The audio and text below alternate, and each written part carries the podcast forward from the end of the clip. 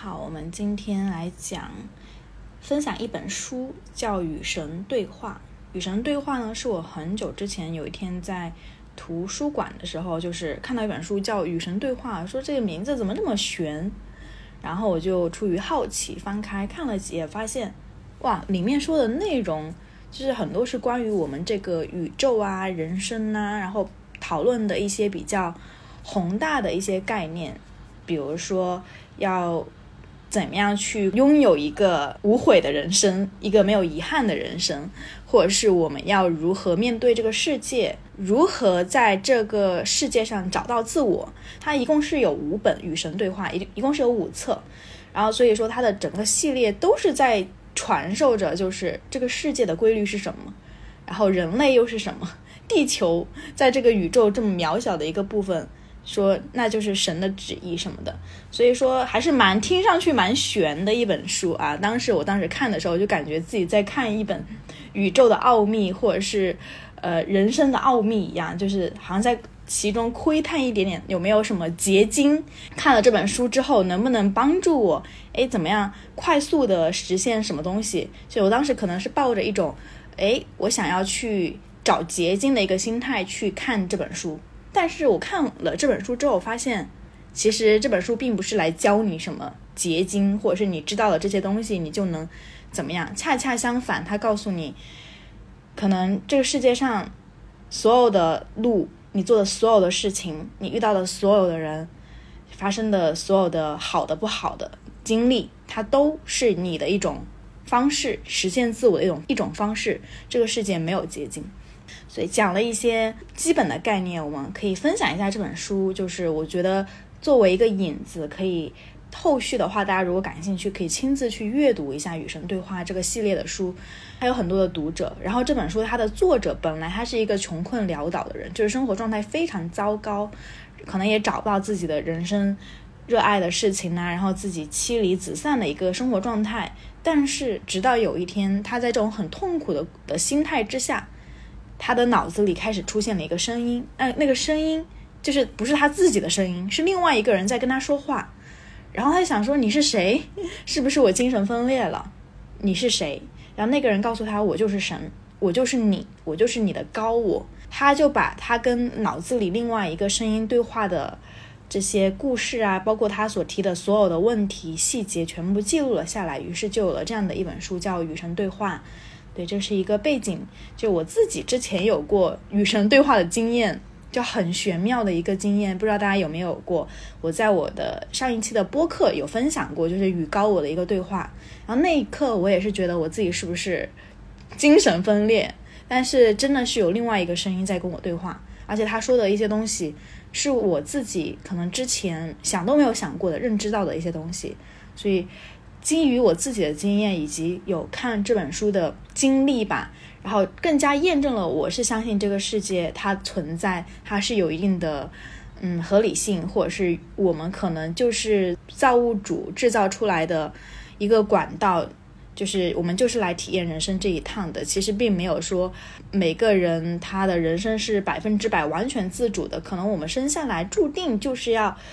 臣服于一些事情，或者是我们就是得体验，或者是体验一些好的、不好的东西。OK，现在分享一下，嗯，我在看这本书的过程中做的一些笔记，不一定能够全部都分享完，因为我觉得有很多的值得思考的一些句子啊、金句。呃，在看第一本的时候呢，它有说一些，就我之前最刚开始看的是第三本，然后我最近找来了它的电子版，就第一到第五本我都有。然后每一本都超级厚，但是因为我最近搬家，我把那些书都送出去了，所以我现在看的就是从头开始看第一本的那个内容。然后首先是他说，恐惧是一种收敛、关闭、结束、逃跑、隐蔽、储藏、伤害的能量；爱是一种扩张、开启、伸出、停留、揭露、分享、治愈的能量。就是这本书，它有说，其实我们做一件事情，只有两种动力，你要么出于爱，要么出于恐惧。如果你做一件事情，它并不是出于爱，那么你一定是出于恐惧。我刚开始会觉得，哎，有是是有这么极端吗？但是我仔细想一想，好像除了你真的爱做一件事情而做之外，不管你是觉得这个事情可做可不做，还是因为，呃，我想多赚钱，然后我迫于人际关系，迫于什么样的压力去做，其实它背后一定是有一层恐惧在的。所以我是认同这一点的。然后我今天在豆瓣小组呢看到。一个话题就是一个女生她提的一个话题是说，为什么男生他们不愿意、不喜欢去分享，不愿意倾诉？结果评论区全部全部都是男生的回复，就很典型的那种，就是说啊，我分享能够解决问题吗？我分享只会徒增烦恼。男人注定就是要承担责任的，男人呢就是不流泪的铁血男儿。评论区全部都是那种。要塑造自己的那种很强大，然后无所不能的那种男性角色，就是符合这个社会对男性的一个期待的那种回应。但是我看到这些回复的话，我就会感觉很刺耳、很刺眼、很扎眼睛。就这些规矩或者是这种规范范式。它其实并不是天然产生的，不是说男人天然就得做铁血男儿，就是不流泪，然后什么事情就是不能找别人帮忙，你不能倾诉，你得一个人独自扛这些压力。就这个东西，其实也是受我们这个男权社会反向的对男人本身的一种压迫。其实男生也是受害者，女生也是受害者。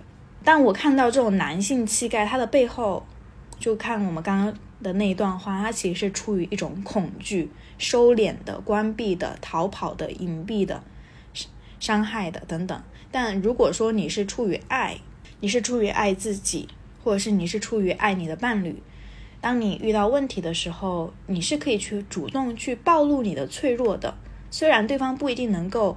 立马帮你解决这个问题，但是两个人在讨论的过程中，说不定会给你带来什么新的启发和灵感。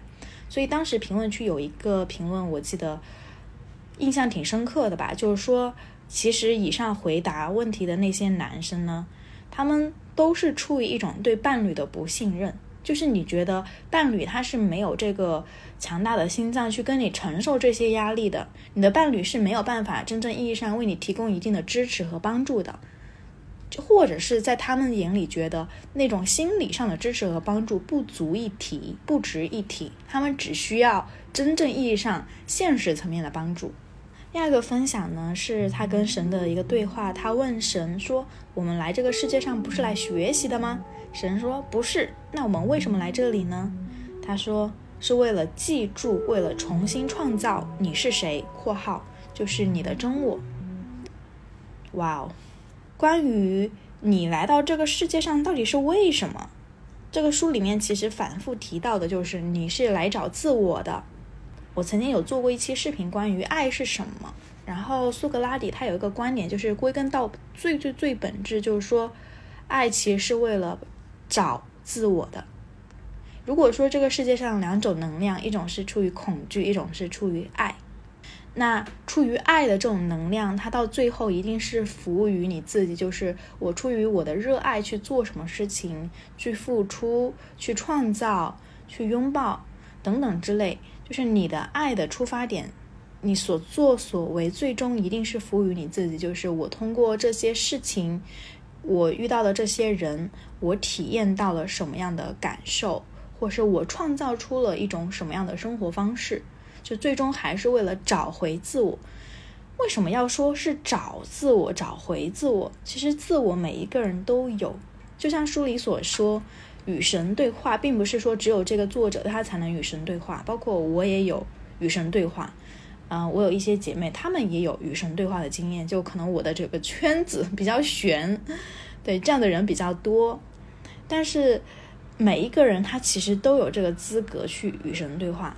那每个人他都有一个智者，其实是在内在指引着他，但是很少人能够真正的去听到你内在那个高我的声音。一旦你进入了物质世界，我的精神孩子。你就可以体验你了解的自我，但你首先必须了解它的反面。简单的解释一下，除非你了解什么是矮，你就无法了解你自己高；除非你知道什么是瘦，你就无法体验什么是胖。就是里面有一个观点，就是如果我们要体验到一件事情的，你觉得是一个比较正向的事情。当然，书里面也说没有什么是正确或者是对的，就所谓的对错的观念也是人类制造给自己的一种评判的标准，甚至是一种束缚。但神创造了这个世界，就是让我们去体验。但我们体验，并不是说很多，甚至我们大部分体验都有一些不太好的感受，比如说抑郁啊、沮丧啊、失望啊、嫉妒啊。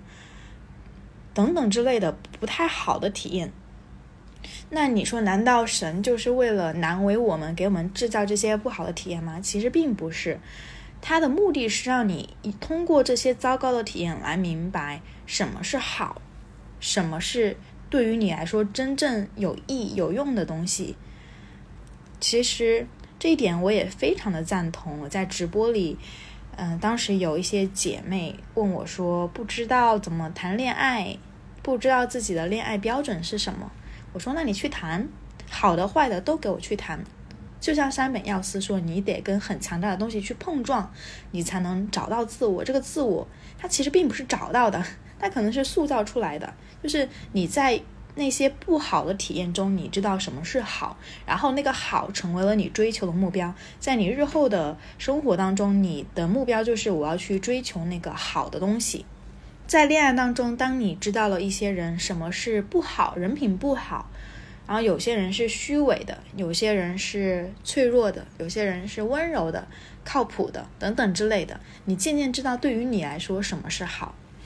在你能够表达不爱之前，你无法表达爱，就跟我们刚刚前面一句呼应了。你只有体验不好，你才能知道什么是好。那你也只有学会表达不爱，你才会知道什么是爱。那我们出于爱，是因为我们拥抱它，我们想要靠近他，这是我们想要追求的一样一个人一件事。那你要拥抱一件事情，那你必然也是它的反面，可能就是你要去拒绝一些事。比如说你要拥抱的是自爱自尊，那你就是要拒绝那些不自爱。不自尊的一些行为，包括伤害你的那些人，所以我当时写了一个标注，我说，只有学会拒绝，才知道对自己什么是重要。给大家一个建议，就是说，如果你并不知道对于你来说什么是重要，或者是你找不到你的自我是什么，那先去找对于你来说什么是不重要的，什么是你可以去放弃的。当时我毕业没多久，然后有一份工作的 offer，他给了我一万的一个工资。当时对于那个时候的我还算挺高的一个工作吧。然后开开心心的去试用期，我去的第一天我就觉得不行，我不能待在这家公司。为什么？因为就是那些所有的员工一视同仁啊，就是他要轮流在大门口站着鞠躬，我就是很不理解这个文化。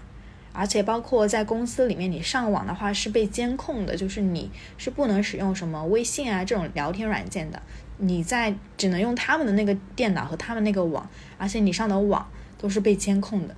所以当时我就觉得这样的企业文化很窒息，就好像把人当成一个罪犯一样在操纵着。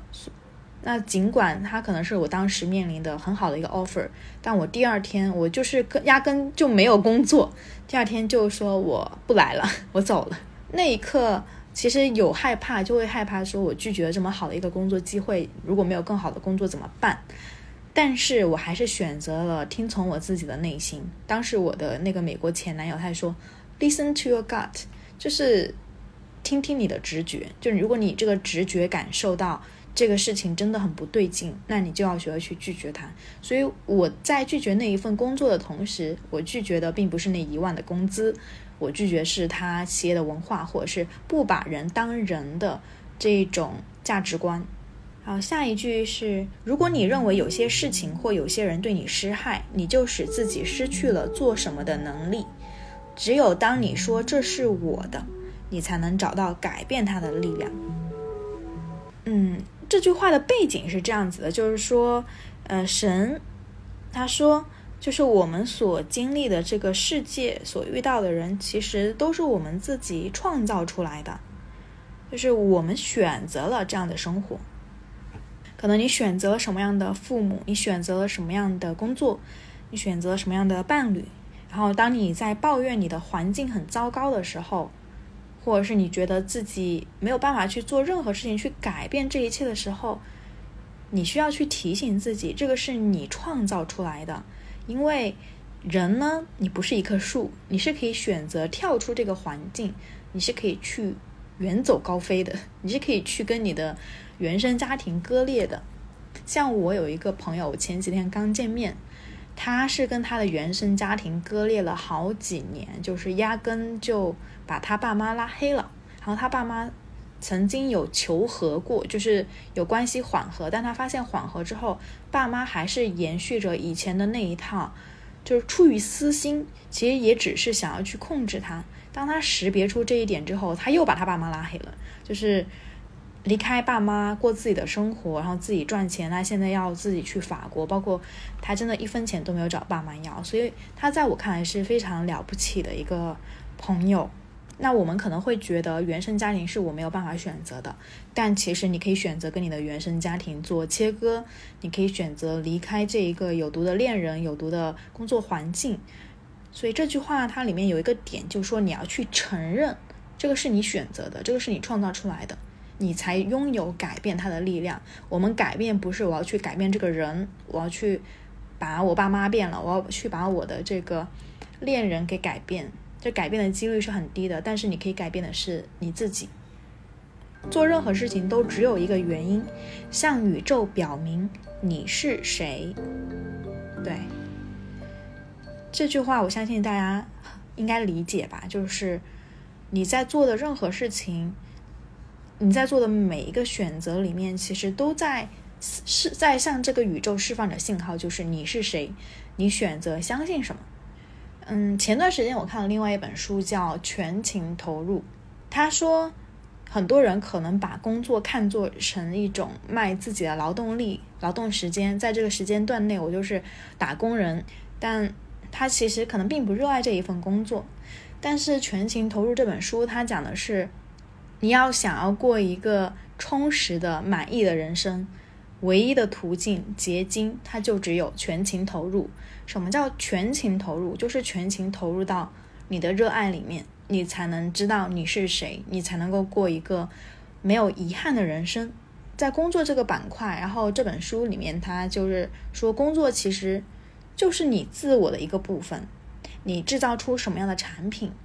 你用什么样的方式跟这个社会去交流交互，然后或者像我们做创作者的，就是你做出来什么样的视频，你做出来什么样的节目，都是在向世界宇宙表明我是谁，或是在向我的观众表明我是谁。那我是什么样的人？为什么会有人愿意追随我？有人愿意听我说的话？是因为他们听到了可能自己内心的某种召唤。就像很多分手的姐妹，她们很喜欢看我。之前做的一些分手视频，因为我那个分手经验还特多，然后他们在我的视频当中找到了一种安慰，或者是找找到了一种，哦，他们知道该怎么做的一种方向感。那其实并不是因为我帮他们怎么怎么样，而是因为他们通过我而折射出了他自己内心的渴望，就是他内心其实有一个声音告诉他，你其实也可以这样子做。跟大家分享一个趣事啊，就是这个大家当听个乐子，就是这个不是很严肃严肃的一个事情。我在遇见我这个男朋友，就是西班牙男朋友之前呢，我是真的有向宇宙许愿的，虽然不是那种很正式的许愿，但是我内心那个声音我还是反复肯定了好几次。就是有一天我在做一个广告做制片的时候，当天呢有一个外国的小演员，是个混血儿，超可爱。然后他在片场，我觉得啊，这个混血好可爱啊。然后当时我正在单身期嘛，然后分手也差不多一两个月吧。然后我就想说，其实找个外国男朋友，生个混血儿也挺好的。就是我自从遇见那个小男孩，有了这个意识之后，我在很短的时间内，一个星期之内，我就遇到了我的男朋友。我就感觉好像是宇宙在回应我的这个召唤，而且，呃，不光我只是因为他是个外国人，我跟他在一起，而且肯定也是因为我跟他相处的很好。然后包括我现在要去西班牙，也是因为我觉得我能够看到我跟他在一起之后一个更丰盛，嗯，更好的生活状态吧。就是我们俩是一加一可以大于二，而不是一加一小于二的那种状态。在最广的意义上，所发生的所有坏事情都是你选择的。错误不在于选择他们，而在于把他们看作是坏的。因为你说他们是坏的，你就等于说自己是坏的，因为是你创造了他们。嗯，是的，就承认你创造了坏的，就是虽然有点难理解，就是说，难道就没有好坏对错之分吗？在我们人类的思维体系里，确实很多东西你觉得是没有办法接受的。我觉得用没有办法接受更好吧，不是说我在这个世界上，那我就要可以接受任何事情。当我看到有些与我的价值观相悖的时候，我是可以选择，就是对我看到了这个东西我不能接受，可能跟我不在同一个磁场频率之上，那么我可以选择去远离它。以及书里又说，任何事情自身不是痛苦，痛苦是错误思想的结果，它是思维方式的痛苦。痛苦产生于你对一件事情的判断，改变这种判断，痛苦就消失了。深有体会，真的是。以前呢，我经常会是把自己带入到一个受害者的角色，就发生什么不好的事情，我的第一反应可能是为自己辩解，就是。这个人不行，没有天时地利人和等等之类的。但是其实利用书里面的这套理论，我们应该是选择了痛苦的，或是我选择了继续留在这样的环境里面，所以我痛苦，并不是因为这个环境它是痛苦的。那我可以选择跳脱出这种环境。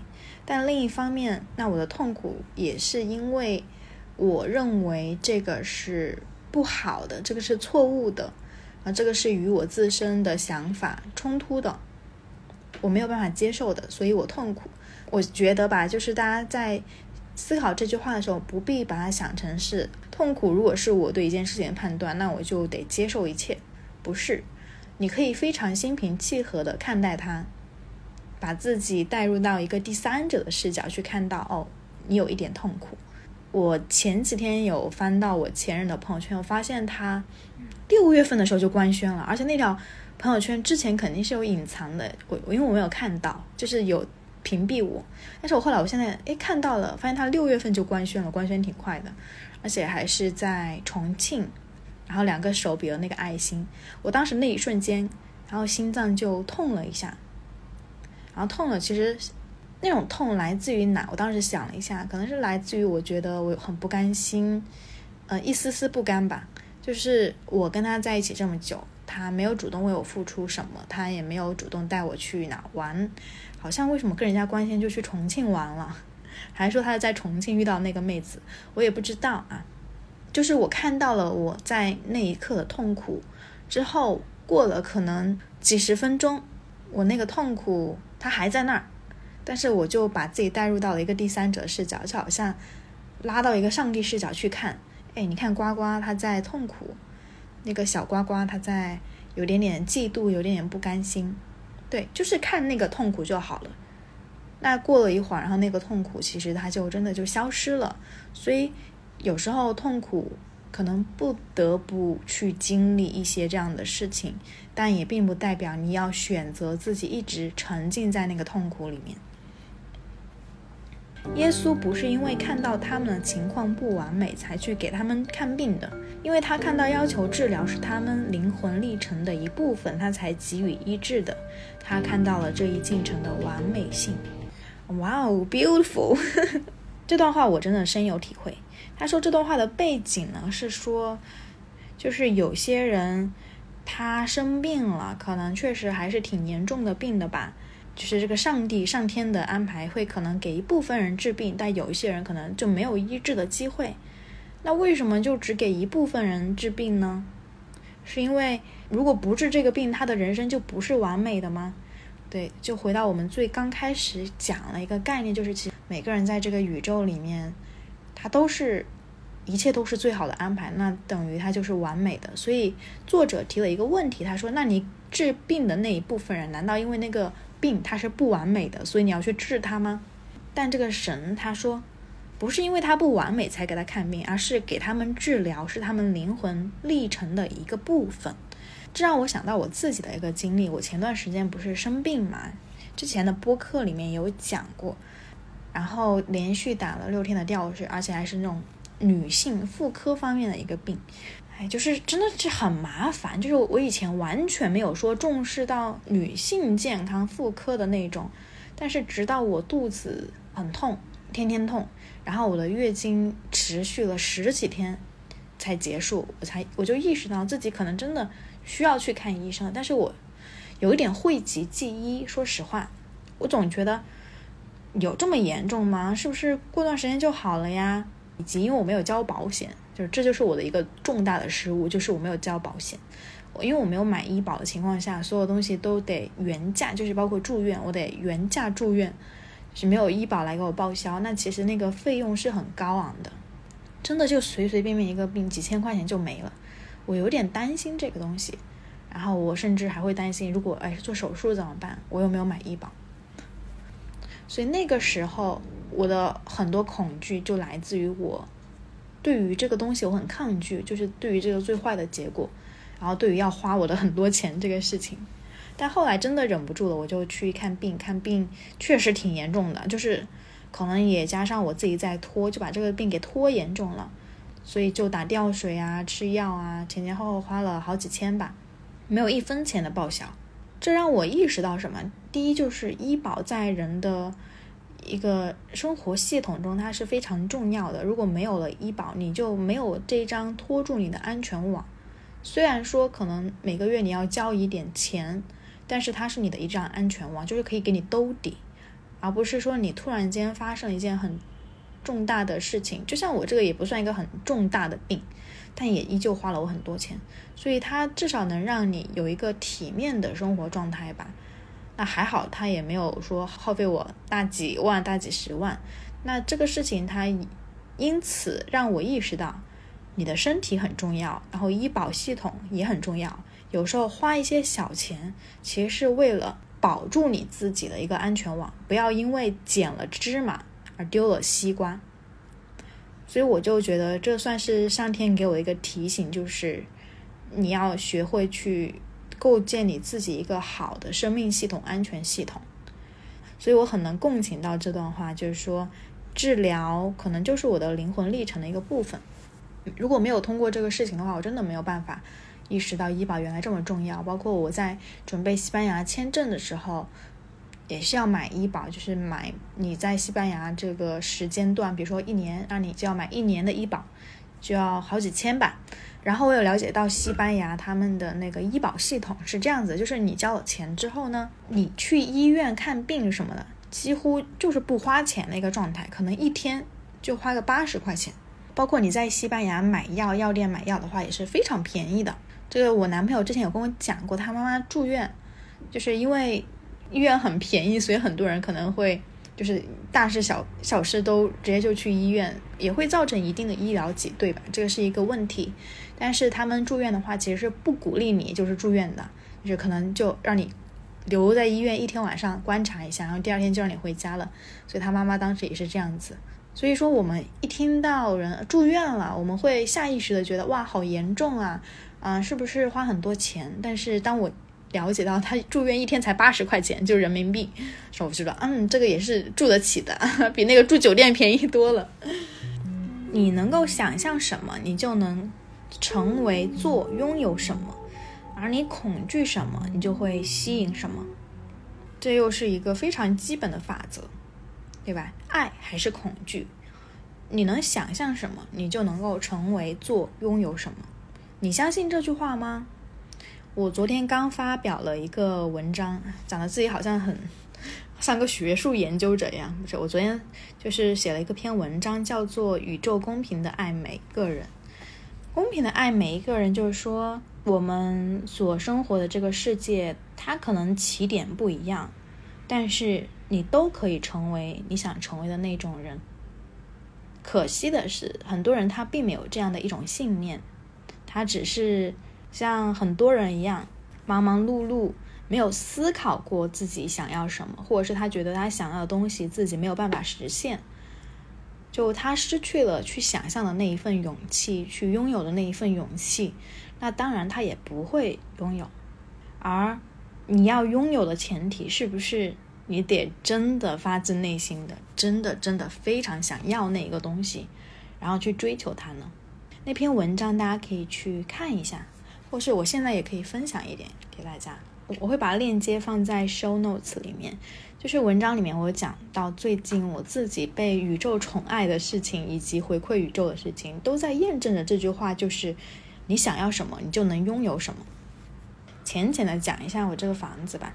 就是我不是在广州买房了，每个月的话，那个房贷还不少。其实房贷从最近几个月开始，我会有点压力。我会觉得，我去西班牙之后，房子能不能租出去，能不能租个好价钱？因为如果房子租不出去，意味着我又要在西班牙那边交学费，又要在那边生活，又要还国内的房贷，但这对我来说是一个非常大的压力。基于我之前没有什么租房的经验，就出租房子的经验。所以我会有很多的焦虑在，就好几个月都一想到这个事情就不能想，知道吗？你一想这事情，你就感觉那个心一下子就收缩了，就变得紧绷了。所以我等小马走之后，我八月一号就开始联系中介，说我有套房子想出租，然后他们也在跟我评估我报的这个价格，说可能没有那么快吧，就是不是给了一个很明朗的回答，就可能说你得等一两个月。其实一两个月我也是能等的，因为我的预期就是说十一月之前出国嘛，所以我就说好的。然后结果第二天就来了很多人来看房子哦，接二连三的跟我打电话说可不可以看房，可不可以看房。然后我就跟他们说那可以就约时间嘛。然后第二天的中午我刚吃完午饭，来了两个女生，两个女生她们都是想看房的，看房但是撞在了同一时间。就都很满意我那个房子，因为我房子比较新，然后地段也算比较好的一个地段。虽然周围在修那个地铁，可能会有一点点吵。然后我看了一下市场的行情，就在那个价格之上，我可能多报了一千块钱，就是我的预期可能会比这个价格，嗯，低个五百吧。对，我的预期是这样子的。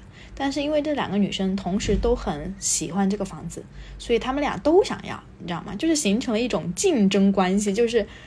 幸好，我觉得上帝很巧的一点就是他把他们俩安排在同一时间来看房。就是如果某一个人先来一步，如果要跟我讲讲价，我可能真的就让步了。但是因为他们俩都是同时看的房子，所以我就说那到时候谁给我的价高，我就租给谁喽。所以最终就是按我报的那个最理想的一个原价把房子给租出去了。当时。真的超级超级超级开心，我就感觉世界宇宙怎么这么宠我呀？说出这句话真的很凡尔赛，真的让我感觉到我要感恩这一切。我觉得我想做一件事情的时候，好像上天都在帮忙一样，很感恩。书里面第二个原则就是：你恐惧什么，你就会吸引什么。恐惧这种情绪真的很常见，我们会恐惧很多东西啊。恐惧生老病死，对吧？恐惧没有钱，恐惧失去爱的人，等等，很多很多恐惧。恐惧归根到底就是觉得，好像我没有办法接受不拥有这件事情，就我没有办法接受我失去，或者是失去了生命，失去了朋友，失去了工作，失去了爱人，我没有办法接受我不拥有这件事情。我以前也是这样子的呀。很多很多恐惧，好多好多小我在脑子里面对抗、打架，甚至我有一段时间在二零一九年的时候吧，还有点那种真的是心理上的不适，很长时间都处于一种郁郁寡欢，觉得自己很很没有用的状态，因为有很多恐惧啊，所以我总感觉自己工作表现不好，嗯，总害怕自己下一秒会被裁员。总害怕自己在这个世界上找不到立足之地，然后活不下去。那个时候，我想，如果有一个聪明智慧的大姐姐在身边，我会好很多吧。但那个时候也不懂得求救，说实话，因为没有什么让我觉得特别就是有睿智的朋友，可能我是我的那个朋友里面最睿智的那一个，但也挺心高气傲的，自命不凡。但我现在完完全全就是我觉得我可以去好好的爱我自己。如果没有人爱我，我一定会好好爱我自己。哇，这算是给我自己的一种表白，真的。我现在会把爱自己放在一个很重要的位置，就是我会很敏锐的察觉到此刻我需要的是什么。此刻如果我恐惧什么，我应该要怎么去做？包括长大之后进入社会之后，也会有一些我觉得比我更有智慧的朋友在，像之前节目里的那个玄学姐妹啊，然后之前那个小李李总。对，在我看来都是我生命中非常睿智的人，所以我会向他们寻求帮助和建议，他们有时候也会向我寻求建议，形成一个很良性的互动方式，让我感觉到，嗯，其实我并不孤独。如何处理自己与恐惧的关系，真的是要经历恐惧吧，穿过恐惧。对我会建议大家。在逃避恐惧之前，先穿过恐惧，先感受一下恐惧是什么样的一种感受，然后再去想一想，你可以用什么样的方式，怎么用爱去代替掉恐惧。如果你的价值观对你有用，坚持他们，为他们辩护，为捍卫他们而战，而要用不伤害他人的方式而战。伤害不是治病的要素。神虽然说。这个世界的好坏对错是我们自己人类主观创造的，没有所谓的好坏对错。但是，并不代表你要忍耐一切，你要拥抱一切。就是有些人、有些环境可能真的让你感觉到很不适，那你要为你自己，对于你来说有用的那一套价值观而战。看了这本书，就是《与神对话》第三本，我当时是从第三本开始看的，但是我现在是看的第一本嘛。那时候看第三本，我也知道，就是爱可能是需要包容、接纳，给对方自由，但是我没有理解到，你要包容、接纳，给对方自由的一个大前提，是你得先爱你自己。但是我那个时候一心想着，我要爱他，我要去爱别人，我要去。让别人感受到爱，我才能够拥有爱。但是有时候你爱的那个人呐，他如果不爱你，他如果根本就没有把你当成一个平等的人对待，一点都没有尊重你的话，你奉献出来的那个爱其实是自我的一种牺牲，是对自我的一种践踏。所以我在上一段关系中。我真的有很努力的想要去实践爱这个东西，但我实践了之后发现，我的爱好像被践踏了，被贱卖了。当我最后终于醒悟过来，选择分手的时候，我那天录了一个播客，对吧？大家可以去听，叫做“放弃你，我才能够爱自己”。因为我终于找到了我自己，就是原来我是需要先爱我自己，我才能爱你的。我不能只是爱你。那爱你之前，我应该要先爱自己。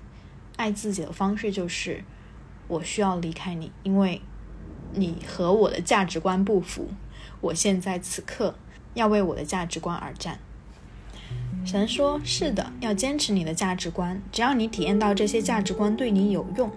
但是要看清你所用的价值观，还有你的思想、语言和行动。”是否能使你体验你曾有的关于你的最高最好的想法？好，还有一段话很打动我。如果你能够从容不迫、毫不犹豫地告诉这个世界你是谁，你信仰什么，那么你自己是幸福的。你没有必要继续与我进行这一对话，因为你已经创造了一个自我，并为自我创造了一种生活，它不需要进行改善。你已经达到了完美。可以把这本书放下了，也希望大家每个人都能够从容不迫、毫不犹豫的告诉这个世界你是谁吧。但我现在还在努力的这个过程中，所以我还要继续去看这一本书。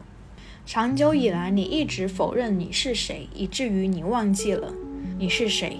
你一直在耽搁、拖延、延迟、反对。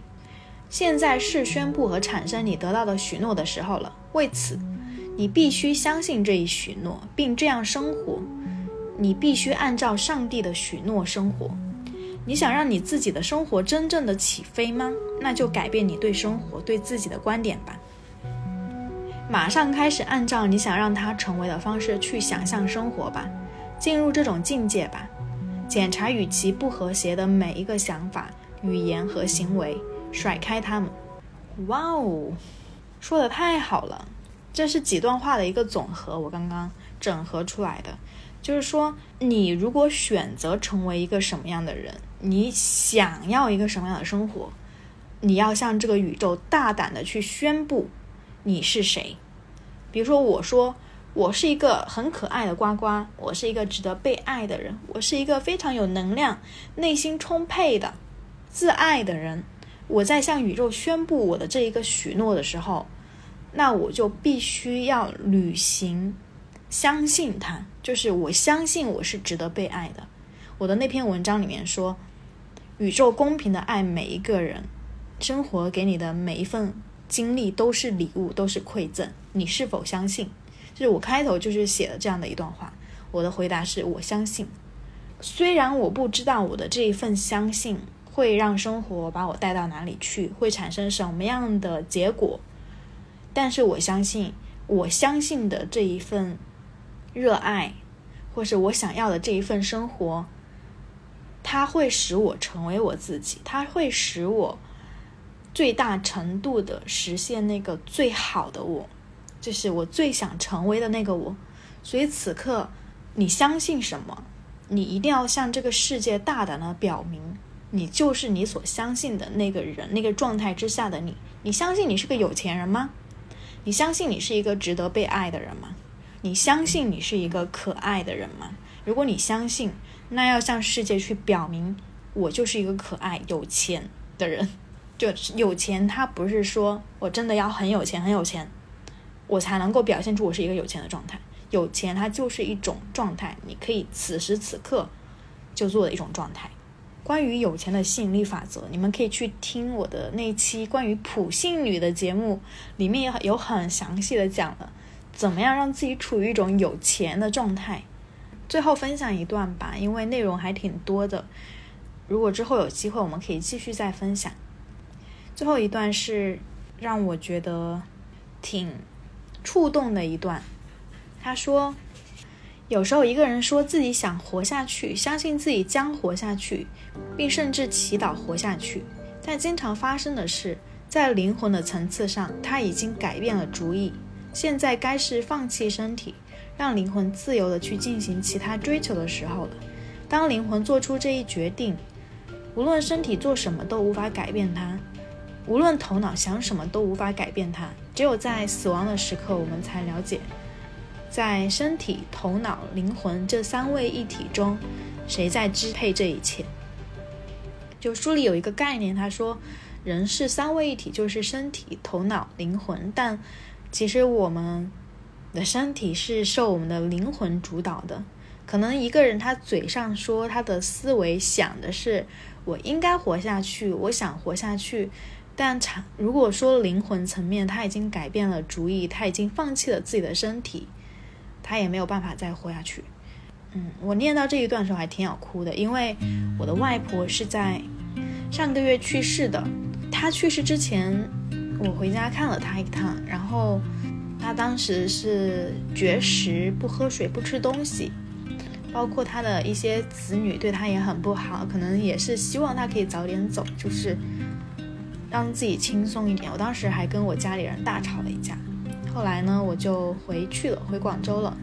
然后过了几天，当时我问我的外婆：“你还想活下去吗？你想看到我结婚吗？”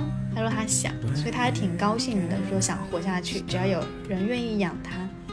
但是可惜的是，她的子女内部产生了争执，就是多数人都选择说，就让她自生自灭。那一刻，我是真的挺。愤怒很生气的，然后我的外婆她的灵魂，但她的灵魂已经感知到，就是可能她的家人已经放弃了她，可能她活在这个世界上，就是躺在床上也什么都不能动，等待着别人去喂她吃东西，她觉得也没有意义了吧。然后我我回广州不久呢。有一天，我跟我的姨妈视频，我姨妈正好在我外婆旁边。她说，外婆现在已经不记得我们了，就是她虽然还活着，但是她已经不记得了，就她的灵魂可能已经放弃了。然后她的眼珠子之前是黑色的，后来我在视频里面看到她的眼珠已经就是慢慢变成了灰色。就我第一次看到一个人，他的眼珠是可以变成灰色的，就是感觉好像一个人的生命他在慢慢的消逝，好像他的灵魂真的就已经离开了他一样。所以看到这一段的时候，我突然间理解了外婆的那些决定，可能不吃不喝，唉，嘴上说着想活下去，但实际上他的灵魂觉得。活下去也没有了太多的意义。我希望他走的时候是圆满的，我希望他的灵魂能够指引着他去做他真正想做的事情。我祝福我的外婆。